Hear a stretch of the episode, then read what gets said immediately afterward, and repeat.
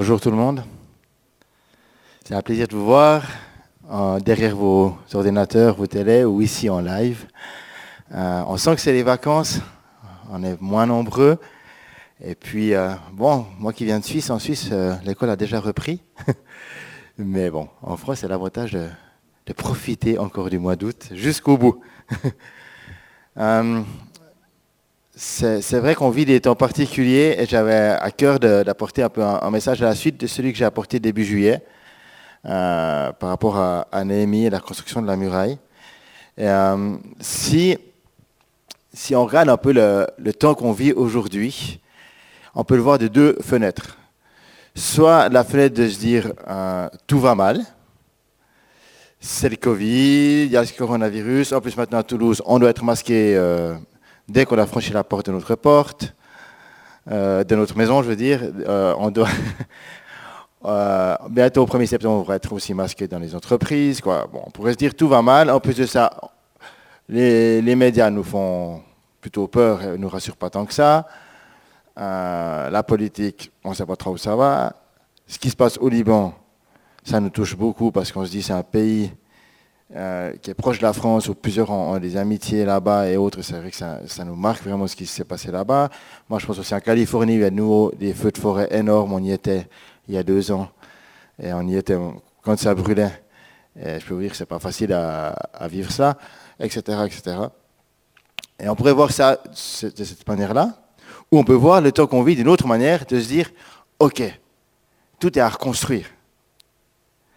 Tout ce qui est devant nous, mérite d'être réfléchi, d'être analysé avec le regard de Dieu pour construire un monde qui va glorifier Dieu. Et quand, la dernière fois, je vous parlais donc de Néhémie et la, la reconstruction de Babylone, euh, je vais un peu faire un, rappel de cela, mais euh, juste avant d'arriver là-dessus, quand Néhémie est, et ses compatriotes étaient encore à Babylone et qui voulaient reconstruire, euh, pas Babylone, mais Jérusalem, pardon. Euh, mon cerveau encore resté en vacances, je crois. euh, quand ils voulaient reconstruire Jérusalem, ils étaient face à une ville qui était en ruine. Il y avait tout à reconstruire. Et ils auraient pu se dire, ben, on reste à Babylone. Parce que moi, Babylone, c'est une ville qui, qui, va plus ou moins bien. Et puis qui était, qui était confortable, la qualité de vie était bonne mais ils ont fait le choix de reconstruire des ruines parce que c'est la ville du Dieu Saint. Pendant qu'on était en, vacances avec ma famille, on est donc parti quelques jours, quelques semaines en, Suisse chez mes parents et puis après chez la famille de ma femme en Normandie. Lorsqu'on était en Normandie, euh, on a, le premier jour on allait à la plage, on a profité, il faisait un peu moins chaud qu'ici, c'était agréable. Et puis après cela, on est parti euh, euh, se promener vers chez mes, beaux-parents.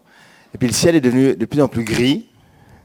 Et à un moment donné, ce gris est devenu très menaçant. Puis on était au bord d'un canal, euh, le canal de Ouistré à Macan. Et puis là, j'ai dit aux enfants, ouh, ça va tourner, parce qu'il y a le vent qui s'est levé. Ma femme qui, qui habitait là, elle m'a dit, ça va tourner très vite. Et on n'a pas eu le temps de dire ouf que le, vent est, venu très très fort, la pluie nous est tombée dessus, on s'est pris un gros orage. Il y avait un petit restaurant à côté, et le, gars du restaurant nous a vite ouvert les portes en nous disant venez vite vous abriter dans le restaurant. Euh, moi je suis rentré à pied sous, les trompes d'eau pour aller chercher la voiture. je suis arrivé à la maison, j'étais plus que trempe. Euh, et je vous dis ça parce que parfois on, se dit ah ben en fait ça va, on peut, on peut profiter, on peut aller dehors, on peut. Et puis soudainement, paf, le temps change. On n'a pas le temps de dire ouf, que tout a changé et qu'on s'est trempé jusqu'aux os et que le, plan qu'on s'était fait, on peut pas, on peut pas le mener à bien. Nous, on s'est dit on va aller se promener, faire de la trottinette avec les enfants et puis ben, c'est pas possible. À un tel point qu'il y a des branches des arbres qui sont cassées, il y a un arbre qui s'est déraciné chez le voisin, quoi. C'était euh, le bel orage, quoi. Euh, il y a des inondations dans, certains quartiers. Alors c'est la Normandie, vous allez me dire c'est normal, il pleut. Pour mes amis normands. Heureusement, il y a du soleil aussi. On dit qu'en Normandie, il fait, bleu, il fait beau plusieurs fois par jour. Euh, mais dans la vie tous les jours, c'est un peu ça. Et là, ce qu'on a vécu avec ce coronavirus, c'est un peu ça. On avait des plans, tout allait bien, et tout d'un coup, paf, le temps change. Mais est-ce qu'on va s'arrêter? Ou est-ce qu'on va se relever? En fait, quand, pour sortir de Babylone euh, et reconstruire Jérusalem, euh, Néhémie a, dit au peuple, levons-nous et bâtissons. Et le peuple aurait pu répondre, ok, c'est super, c'est ton plan, mais nous, on va rester là tranquille. Mais plusieurs sont partis avec lui et se sont levés pour bâtir la muraille. On a vu la dernière fois que, c'était euh, que l'intention de Dieu n'était pas seulement de ramener le peuple à Jérusalem, à la maison, mais de ramener sa présence à Jérusalem. Parce que la première étape qui a été faite sous Zorobabel et Agé était la reconstruction du temple et de l'autel.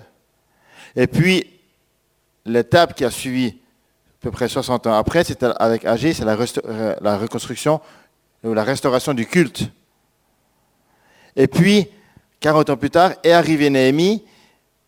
Et Néhémie, en 52 jours, en mettant en place toute une stratégie, ils ont reconstruit la muraille.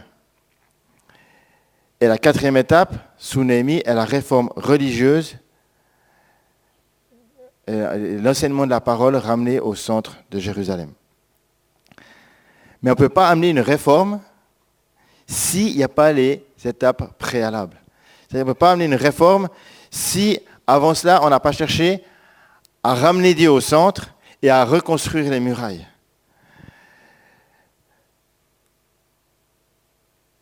Le plan de Dieu est de reconstruire la muraille pour nous protéger de l'envahisseur. Et quand on, construit la muraille, on l'a vu encore la dernière fois, eh ben, les ennemis viennent nous décourager, viennent nous tout faire pour qu'on arrête, pour qu'on ne soit pas dans un lieu délimité, protégé, sécure, mais qu'on reste à ciel ouvert. Et pendant la construction de la muraille, en fait, on a vu que les travailleurs étaient tout le temps en alerte, prêts à combattre l'ennemi, avec la truelle dans une main et l'épée dans l'autre, infatigables dans le service, et durant la journée, ils travaillent pour le Seigneur, et la nuit, ils dorment à l'intérieur de Jérusalem, toujours leurs armes à leur côté.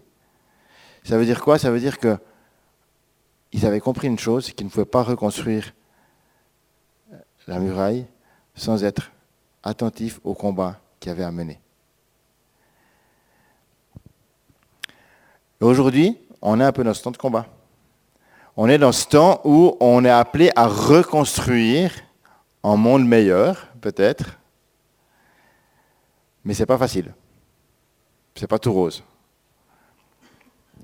Avec ma femme et ma famille, on est arrivé il y a une année à, Toulouse. Il y a exactement une année, on chargeait les camions et, on, on, venait servir Dieu ici. J'ai souvent témoigné, c'était assez défiant. Mais je ne pensais pas que l'année, la première année que je vivrais à Toulouse serait celle que j'ai vécue. je ne m'attendais pas du tout à vivre des temps comme ça et puis à, devoir euh, prêcher euh, devant une église comme celle d'aujourd'hui derrière vos écrans. Euh, on vit des temps particuliers. On n'avait pas prévu cela. Aujourd'hui, il faut voir ces quatre étapes. La reconstruction du temple et de l'autel, la restauration du culte, la reconstruction de la muraille et la réforme. À Toulouse et en France, il y a environ une église pour 30 000 habitants. À Toulouse, c'est encore même plus grand l'écart. Donc là, je parle d'église euh, évangélique protestante. Il y a donc de la place pour reconstruire des lieux de culte et des hôtels. Et ça peut être des églises traditionnelles comme on les connaît, mais ça peut aussi être l'occasion d'essayer et d'imaginer de nouvelles églises de nouvelles manières de vivre l'Église. Je connais par exemple en Suisse une église de bikers, c'est que des, gros bikers avec leurs grosses motos tatouées et autres pour certains, qui sont là entre eux et qui, annoncent l'évangile, qui prêchent l'évangile et qui vont dans des concentrations de motards. J'étais encore avec un ami en Normandie qui, lui est, voilà, le vrai biker qui a fait l'école publique avec moi, qui est tatoué de partout. Et, euh, lui qui va témoigner au milieu, des, motards avec sa Bible, et puis ben, il l'appelle euh, le padre, euh, certains, parce que là, c'est leur pasteur. Et euh, il me disait qu'il y a des portes qui s'ouvrent même auprès de la, classe très aisée, mais qui roule aussi en moto, qui fait partie de ce milieu-là. Il allait dans, dans un château, des choses, voilà. Dieu ouvre des portes assez folles et il faut qu'on soit là où Dieu nous ouvre des portes. il y a différentes manières de vivre l'Église pour rejoindre la population de différentes manières. Il y a des églises qui sont parfois qui ciblent un type de population, ou une ethnie, ou une culture, ou alors une génération, où il y a différentes manières de vivre. Mais réfléchissons comment est-ce qu'on peut restaurer des lieux de culte, restaurer le temple que Dieu nous demande, et où est-ce qu'on peut amener la parole de Dieu pour que des hôtels soient élevés partout en France, dans toute génération, dans tous les lieux, auprès de toutes les cultures, auprès de toutes les tranches de la société. À l'heure actuelle, où on est tous masqués, sauf moi qui prêche maintenant, il est important d'imaginer aussi cette nouvelle manière par Internet. Je ne crois pas que si on prêche là maintenant par Internet, c'est juste parce qu'on n'a pas le choix, puis ça va vite s'arrêter. On vit un changement réel. Et on a du plaisir avec l'équipe vidéo de vous accompagner dans ce changement-là et de s'investir là-dedans. Mais on vit ce changement-là. Et on doit être sur Internet. Avant le confinement, les Français passaient plus de deux heures par jour sur Internet. On n'a pas encore les chiffres précis après le confinement, mais ça va être bien plus. Euh, d'ici 2021, euh, les vidéos sur Internet représenteront 82% du trafic Internet. C'est-à-dire que la majorité des gens vont voir des pages où il y a une vidéo. Et on est donc, on doit être présent en tant que chrétien. Aussi sur Facebook, on l'est aussi avec l'Église. Vous savez que sur Facebook, environ 23%, le nombre d'utilisateurs, c'est 2,234 milliards d'utilisateurs Facebook, soit environ 23% de la population. Alors, c'est vrai que moi, Facebook, des fois, je me dis, ça, ça prend du temps, quoi. Puis ça bouffe plus mon temps, puis il faut savoir le gérer. Mais si on n'est pas là pour annoncer l'évangile, si on n'est pas là où les gens y sont deux heures par jour, et où on le temps d'y être, alors d'autres prendront la place. Et d'autres le font déjà depuis bien avant. Vous savez que les deux sites français les plus visités euh, au monde, ce sont deux sites pornographiques. Il faut que ça change, mes amis. On doit être présent. Les chrétiens, on doit être présent sur la toile. On doit être présent et on doit savoir y être présent de manière intelligente. Parce qu'il y a trop, excusez-moi, mais il y a trop de vidéos qui sont partagées, qui sont des vidéos qui ne devraient jamais être partagées. Réfléchissons à ce qu'on partage. Est-ce que ça va glorifier Dieu? Est-ce que c'est euh, juste, sage? Est-ce que ça va être un témoignage pour des non-chrétiens ou est-ce que ça va plutôt se tirer une balle dans le pied? Et à qui est-ce qu'on le partage? Est-ce qu'on le partage publiquement ou est-ce qu'on le partage à un groupe de chrétiens de manière privée? Parce que parfois, il y a des vidéos, franchement, c'est se tirer une balle dans le pied. Et ça, les médias, ils en sont friands. Et ceux qui veulent nous tirer dessus aussi.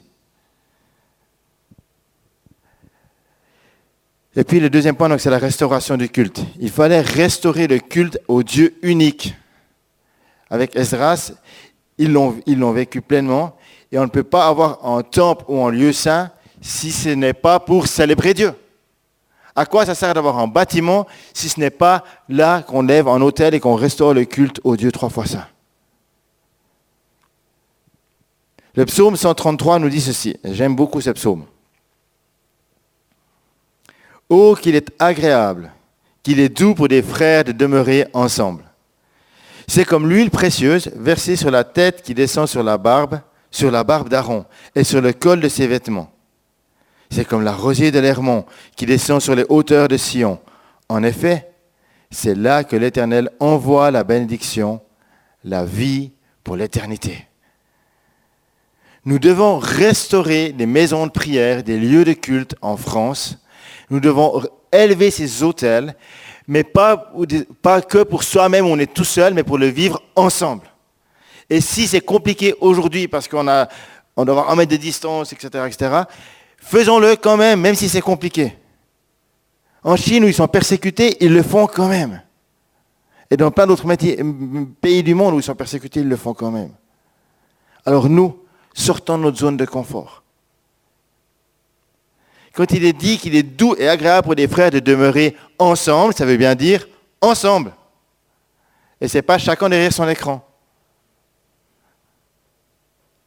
Et quand il est dit que c'est comme l'huile précieuse versée sur la tête d'Aaron qui descend sur sa barbe, ça nous parle d'onction. Si on veut vivre cette onction, cette sainteté, si on veut voir des miracles, si on veut voir la, gloire de Dieu se manifester, il faut être ensemble. Et j'aime encore qu'il ait dit, c'est comme la rosée de l'Hermont qui descend sur les hauteurs de Sion. Vous savez, le mont Hermon, c'est la plus haute montagne d'Israël. Et si on veut voir la rosée, il faut se lever de bonne heure et il faut y monter. Il ne faut pas attendre qu'elle vienne à nous. Et parfois, il faut savoir se lever de bonne heure.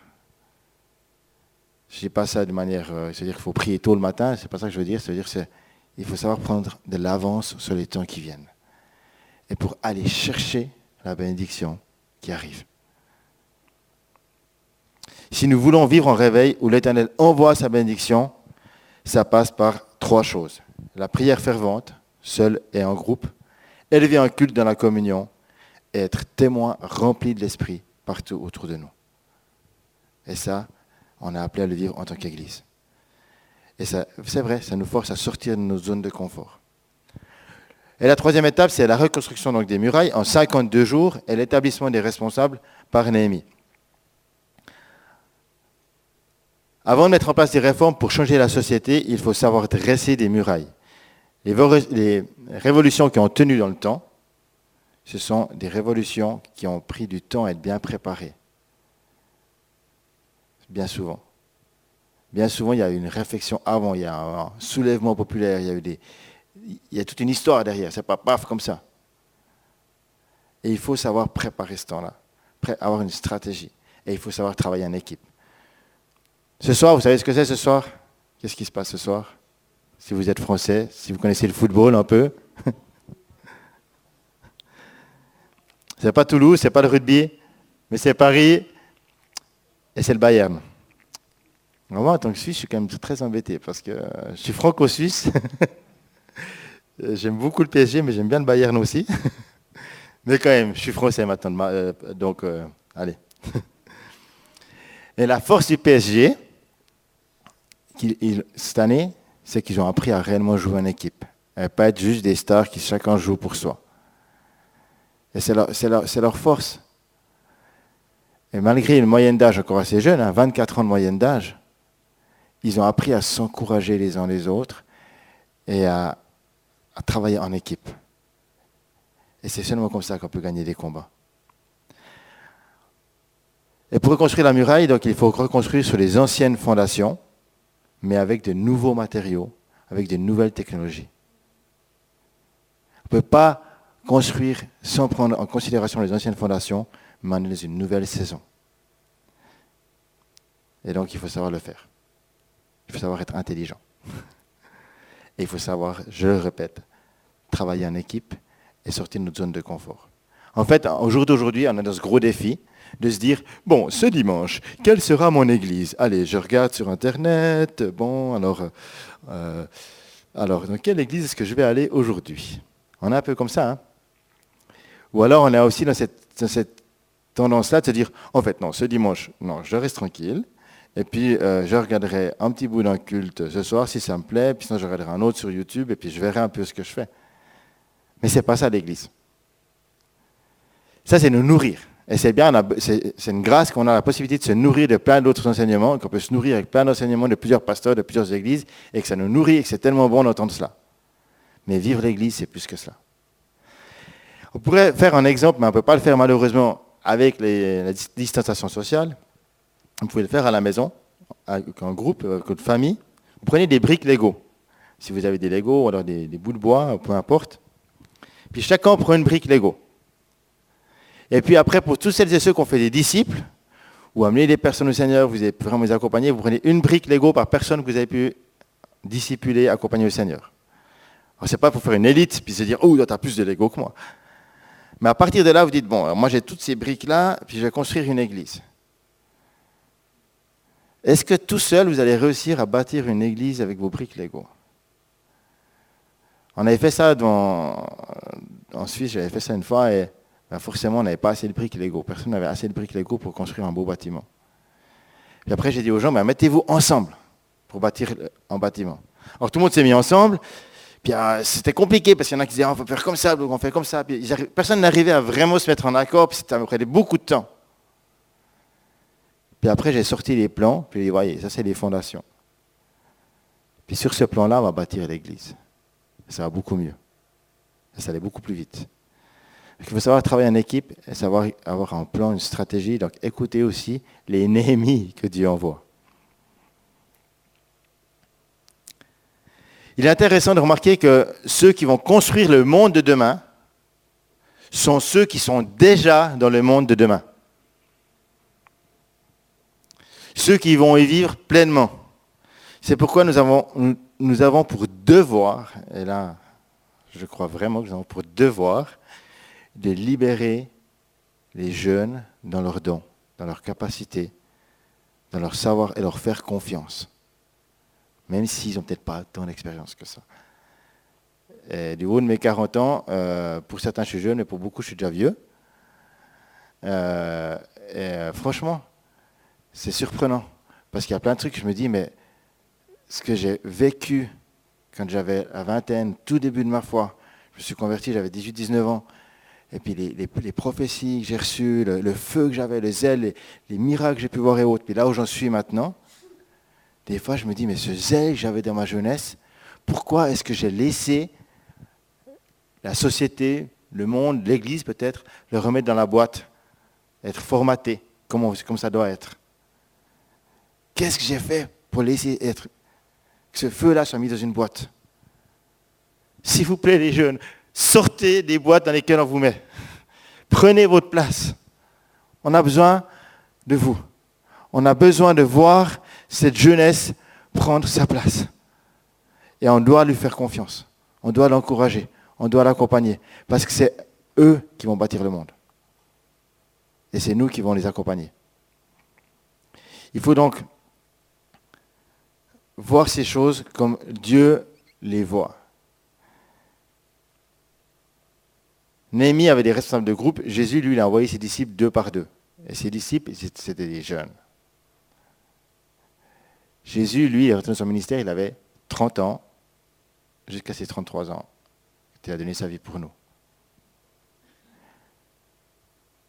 Paul, il a pris Timothée avec lui. C'était pas un tout vieux. On le verra après. Mais en fait, beaucoup de disciples, de personnes qui ont bâti l'Église du Nouveau Testament, étaient jeunes.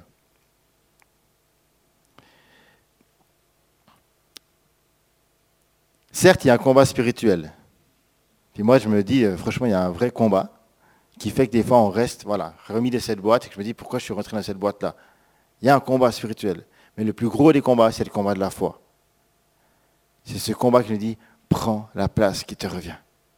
Prends la place que Dieu t'a demandé de prendre. Lève-toi.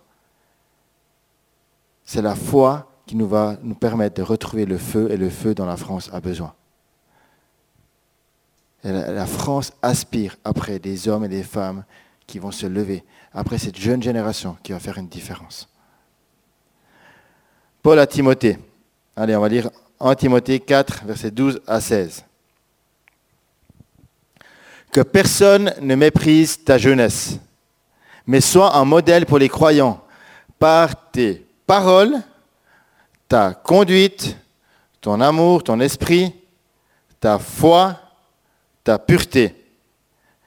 Et en attendant que je vienne, applique-toi à lire les Écritures dans l'Assemblée, à encourager, à enseigner. Je m'arrête déjà là. Ce, bout-là nous dit que Timothée, malgré sa jeunesse, qui ne devait pas mépriser, devait être un modèle, et il devait s'appliquer à lire les Écritures dans l'Assemblée, à encourager et à enseigner. Donc il prêchait, donc il encourageait l'Église, donc il enseignait l'Église. Il n'était pas celui qui était trop jeune et qui devait attendre d'avoir fait ses preuves. Et Paul dira, ne néglige pas le don que tu as reçu, celui qui t'a été donné d'après la prophétie, lorsque le conseil des anciens a posé la main sur toi. Occupe-toi de ces choses. Donne-toi tout entier à elles, afin que tes progrès soient évidents pour tous. Veille sur toi-même et sur ton enseignement. Mais y de la persévérance, car en agissant ainsi, tu te sauveras toi-même et ceux qui t'écoutent. Ça veut dire aussi que même s'il avait une place, il devait continuer de se former, de persévérer, d'apprendre. Afin que les progrès soient évidents pour tous. C'est-à-dire que les gens veulent voir nos progrès, veulent nous voir progresser, ils ne veulent pas nous voir stagner. Donc j'ai dit, il faut investir chez des jeunes leaders. Je vais vous donner quelques exemples qui m'ont vraiment interpellé en préparant ce message. Albert Einstein, il a publié la théorie de la relativité, il avait 21 ans, en 1905. Alexander Graham Bell, il avait 18 ans quand il a inventé le téléphone. Et à 29 ans, il a déposé le premier brevet. Blaise Pascal, qui est bien connu pour euh, sa foi et son côté philosophe, eh bien, il a aussi inventé en 1642 une calculatrice mécanique pour son père à 19 ans. On l'appelle la machine d'arithmétique puis la roue pascaline. En 1642, première machine à calculer. Et puis, pour la petite histoire, celui qui a inventé la, planche à voile, il s'appelle Peter Chilvers, il avait 12 ans quand il l'a inventé. Il a dit, ah, si je mettais une, voile sur ma planche. Steve Jobs, à 20, il avait 21 ans, puis Steve Wozniak 26 quand ils ont créé Apple. Microsoft, Bill Gates, il l'a fondé en 1975 Microsoft, il avait 20 ans. Avec Paul Allen qui avait 22 ans. Facebook, Mark Zuckerberg, il avait 20 ans quand il crée Facebook avec ses amis. Et c'est tous des, des, personnes qui ont influencé notre manière de vivre, qui ont influencé la société. Alors certes, il y en a aussi des plus vieux. Mais quand même. Heureusement. Mais tous ces jeunes visionnaires n'auraient jamais réussi à mener à bien leurs entreprises s'ils n'avaient pas été entourés d'une équipe de collaborateurs, de financiers, là certes plus âgés, de pères et de mères qui ont cru en leurs projets, qui les ont fortifiés, libérés, encouragés. Et c'est là le rôle de l'Église. L'Église que le Seigneur veut voir briller en France. L'Église de 2020 est celle n'est pas celle d'avant, mais celle d'après. Celle qui va encourager, qui va rechercher les nouvelles idées, qui va favoriser les nouvelles idées, qui va encourager ces générations qui osent se lever et relever de nouveaux défis. L'Église peut être vécue de multiples manières, que ce soit en célébrant Dieu comme ce cas ce matin, mais ce n'est pas que ça l'Église. C'est aussi par les maisons de prière, c'est aussi par des actions sociales. Ici, on a l'épicerie solidaire, entre autres, par exemple, mais aussi d'autres projets. C'est aussi par du témoignage auprès de nos voisins. C'est aussi par répondre aux besoins des gens. C'est aussi peut-être par faire des soirées-jeux ou alors prendre soin des, enfants où, ça ne va pas bien à la maison. Peut-être qu'on pouvait prendre soin des enfants autour de vous, etc. Il y a plein de manières de vivre l'Église. Il y a plein de manières de rejoindre les gens. Mais on doit être à la place que Dieu nous a nous demande d'être. Et, à quelle est la place que Dieu te demande d'être? Où est-ce que Dieu veut que tu sois? Qu'est-ce que Dieu attend de toi? Il faut trouver cet équilibre qui favorise l'émergence de nouvelles idées, de nouveaux concepts. Repenser l'Église pour que la muraille puisse être bâtie avec ses différentes facettes. Quand ils ont bâti la muraille en 52 jours, chaque famille était de son côté à soi de la muraille. Et certainement qu'il y avait différentes manières. Peut-être qu'il y avait certaines briques qui n'étaient pas posées de la même manière d'un côté ou de l'autre de la muraille, qu'il y avait différentes techniques de bâtir la muraille. Il y en a qui ont construit plus vite que d'autres, avec différents matériaux. Mais au, fin, au, bout, il y avait une seule et même muraille. même s'il y a différentes couleurs dans l'église, même s'il y a différentes manières de vivre, il y a une seule église. Et il y a l'église de France. Et il y a les églises locales. Il y a une église aussi, quand on voit l'unité des églises dans les villes. Et tout ça, c'est ce que Dieu veut voir briller sur cette nation.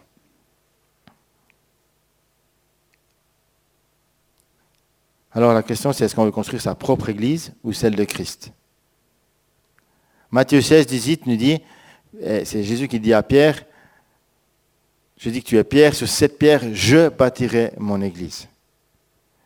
et les portes du séjour des morts ne prévaudront point contre elle. L'église où les portes du séjour des morts ne prévaudront point contre elle, c'est l'église que Jésus bâtira. Je bâtirai mon église.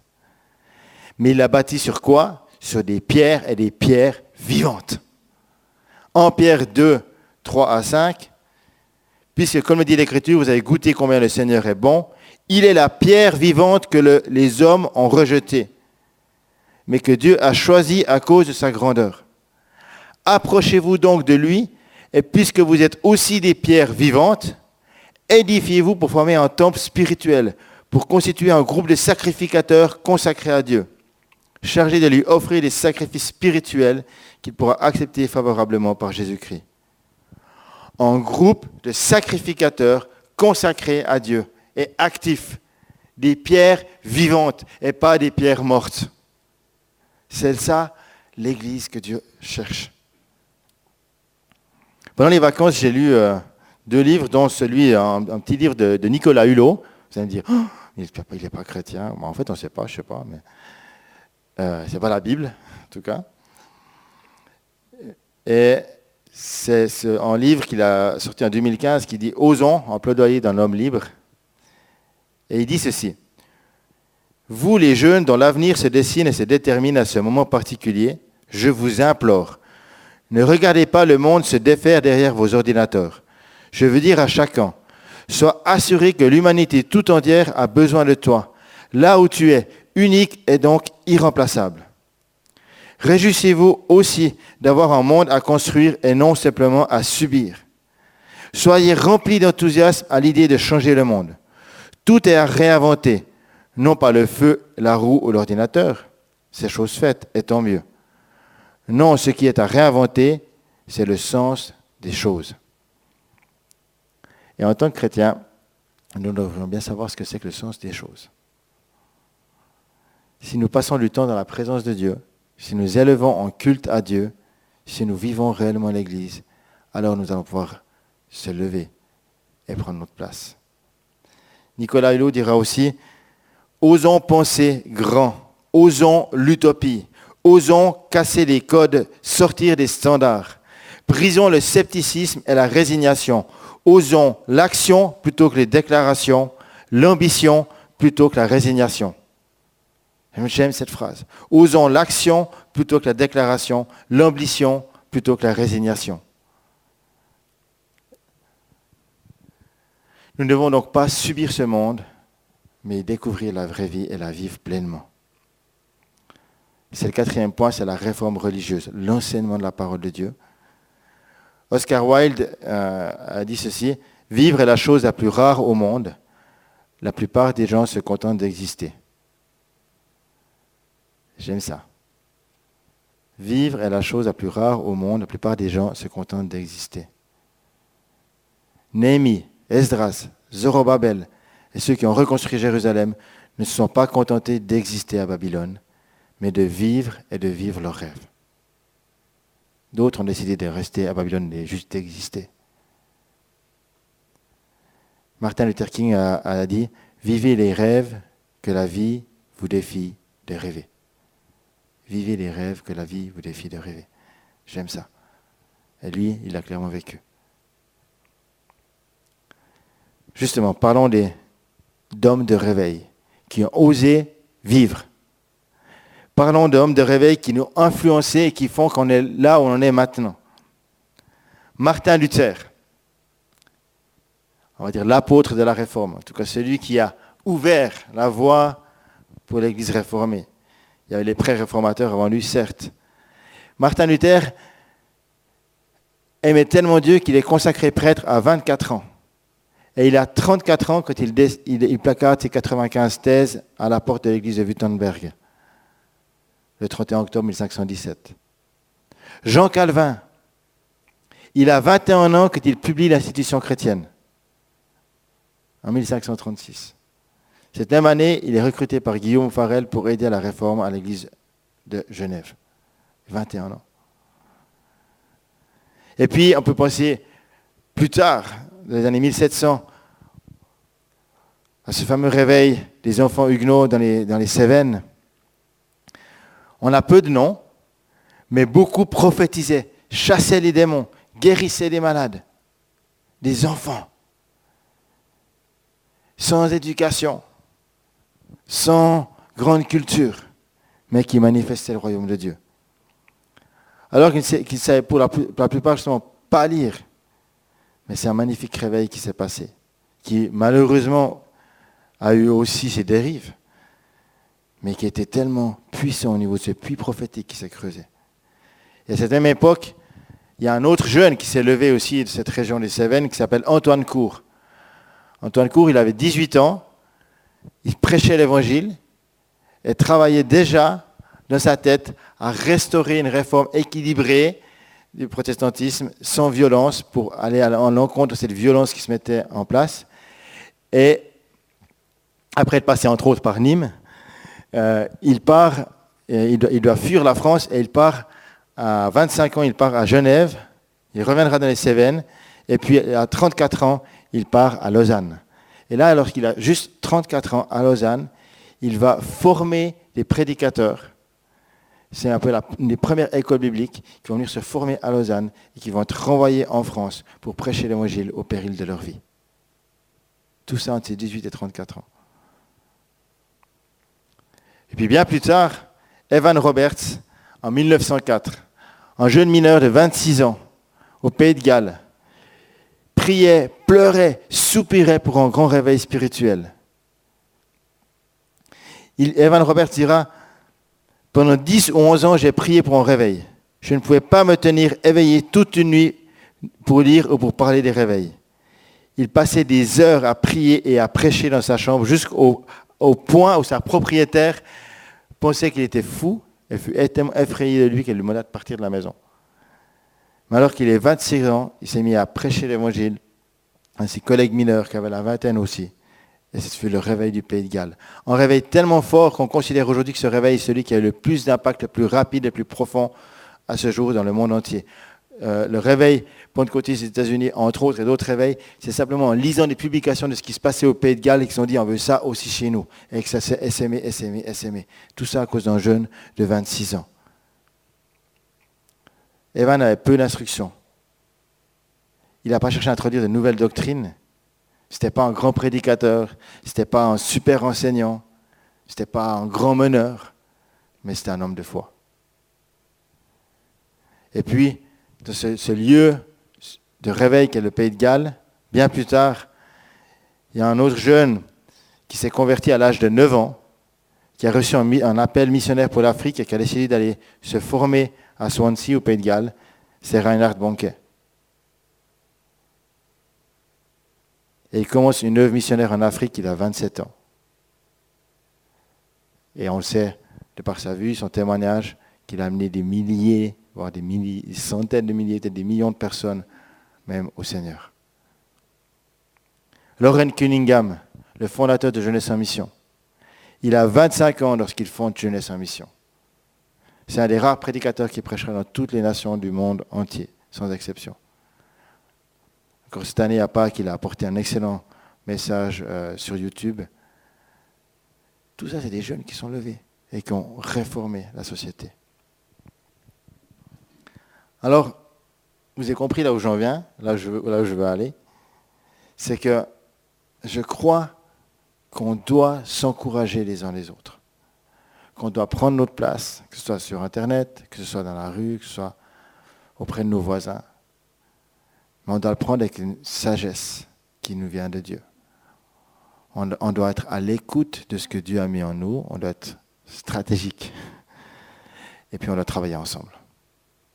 On doit s'encourager les uns les autres, se soutenir les uns les autres. Alors si tu as des idées, si tu as des projets sur ton cœur, si, si au fond de toi tu dis, moi je rêve de ça, je crois que l'Église doit prendre cette place, là, je crois qu'on doit aller répondre à tel ou tel besoin. Vas-y pas tout seul. Mais parle-en, soit ici, c'est membre de l'église de la Cité, ben, à quelqu'un à la Cité, soit dans ton église, cherche des, personnes autour de toi et commence à mettre en place une stratégie.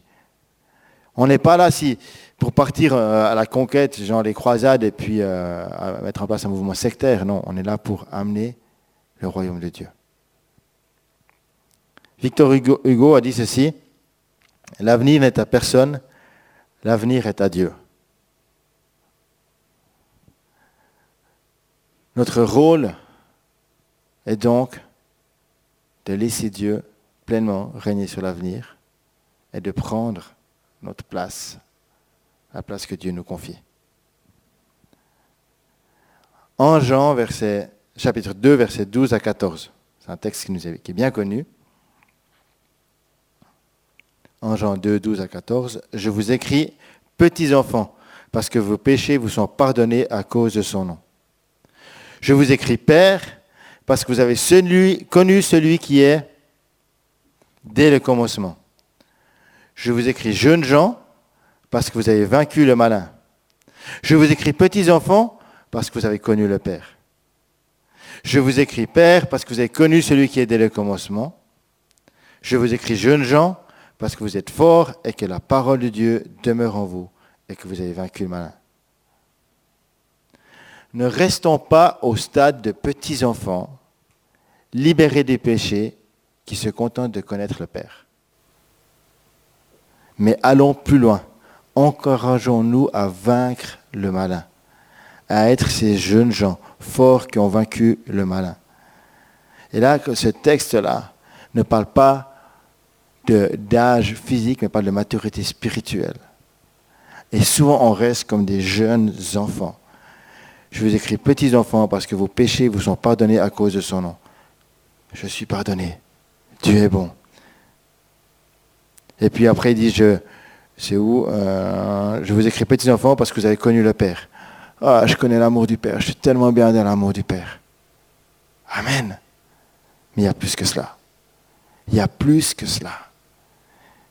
Dieu t'invite à être actif et à pas laisser le malin régner dans ta vie, dans ton environnement, dans notre ville et sur la nation.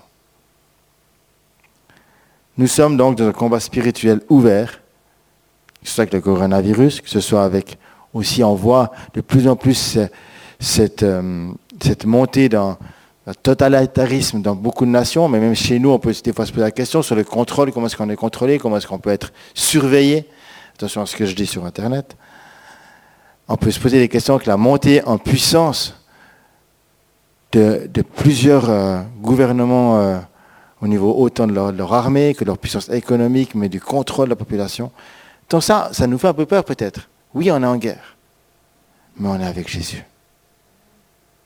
Et si on est avec Jésus, on est ensemble. Et on doit prendre notre place pour rassurer, pour réconforter, pour encourager, pour amener le royaume de Dieu. C'est ce que Néhémie et ses compatriotes ont fait en reconstruisant Jérusalem. Si nous sommes unis, alors nous pouvons dire, levons-nous et bâtissons. Bâtissons ensemble et reconnaissons et encourageons les rêves les plus fous de ceux qui sont autour de nous. Ceux qui ont des rêves tellement fous qu'on leur dirait, mais oublie, tu n'y arriveras jamais. Oh, t'es jeune, ça te passera. En tout cas, en Suisse, on dit souvent ça. Je ne sais pas si en France ça se dit aussi, mais en Suisse, c'est Oh, t'es jeune, ça te passera. Encourageons les rêves. On veut voir le monde resplendir de la gloire de Dieu. Moi, je veux voir l'Église rentrer dans les rêves de Dieu. Je veux voir une Église qui ne se contente pas d'être assise à attendre que ça se passe, qui prend sa place. C'est ce que Dieu attend de nous.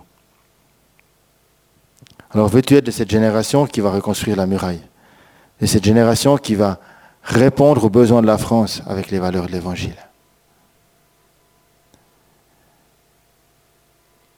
En Corinthiens 12, 4 à 6, nous dit, il y a toutes sortes de dons, mais c'est le même esprit. Il y a toutes sortes de services, mais c'est le même Seigneur.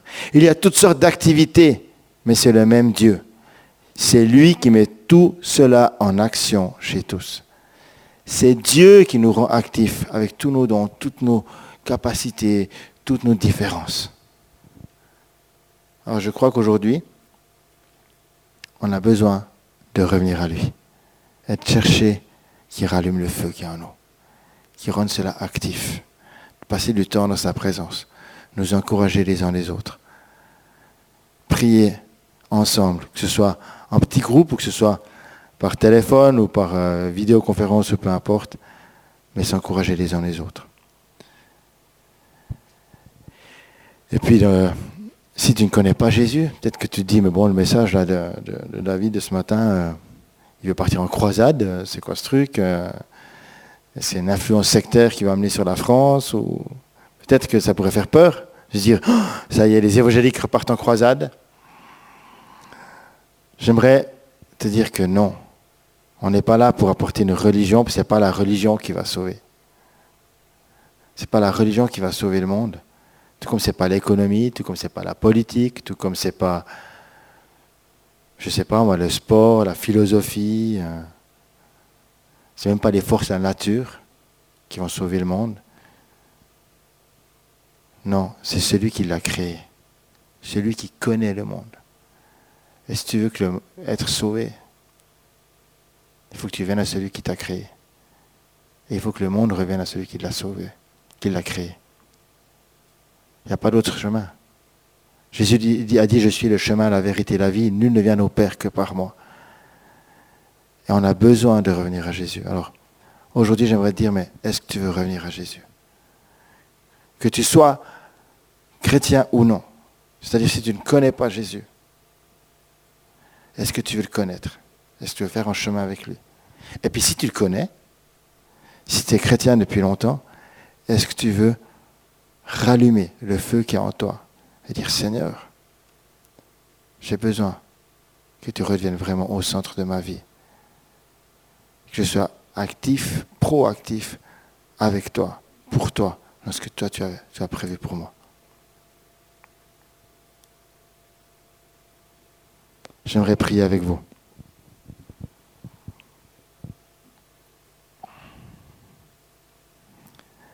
Jésus, c'est toi qui nous rend libres. C'est toi qui nous libère. Et on ne va pas se laisser être mis sous le poids de la honte ou le poids de la peur. On ne va pas se laisser être mis sous le poids de la, qui nous dit tu ne bougeras pas de chez toi. Et puis ça va être difficile. Et puis on ne va jamais y arriver. On ne va pas cesser tomber sous le poids peut-être de la maladie pour ceux qui luttent face à la maladie. On ne va pas cesser tomber sous le poids des difficultés économiques pour toutes celles et ceux qui sont dans des difficultés économiques. Parce que ces poids-là nous tirent vers le bas et nous font couler. Mais toi, Jésus, tu marches sur les eaux et tu nous invites, comme tu as invité Pierre à sortir de la barque et à marcher sur l'eau. Jésus, je crie à toi. Je crie à toi, Jésus, pour qu'on puisse se défaire des poids qui sont à nos chevilles et qui nous empêchent de marcher sur l'eau. Pour qu'on puisse se défaire de tous ces poids auxquels on est attaché et qui nous empêche de marcher par la foi. On a besoin de toi, Jésus. On a besoin d'un feu qui se réveille en nous, qui se rallume en nous. On a besoin de ce nouveau feu qui vient de toi et d'entretenir le feu sur l'autel pour que le monde voit ta gloire. Seigneur, encourage-nous, fortifie-nous et je prie pour l'Église au sens large, qu'on puisse s'encourager les uns les autres, se fortifier les uns les autres. Et je prie pour cette jeune génération qui est sans repère, qui bien souvent ne, sait pas vraiment vers, quoi elle va, et, et cette jeune génération qui, qui s'hésite encore. Je prie, Père, pour que les jeunes puissent trouver en nous le soutien, l'encouragement dont ils ont besoin pour rêver et rêver grand. Je prie, Père, pour qu'on puisse voir une église se lever et voir ta gloire se manifester. Qu'on puisse voir cette jeune génération se lever et réaliser des rêves les plus fous avec toi, Seigneur. Seigneur, je prie aussi pour celles et ceux qui sont vraiment touchés par la crise, euh, que ce soit au niveau de leur santé, mais aussi au niveau économique. Plusieurs sont dans des difficultés financières ou vont vers des difficultés financières. Et là aussi, Seigneur, je prie pour que tu puisses te révéler, tu puisses manifester ta bonté, ta bénédiction et révéler ta stratégie pour sortir de,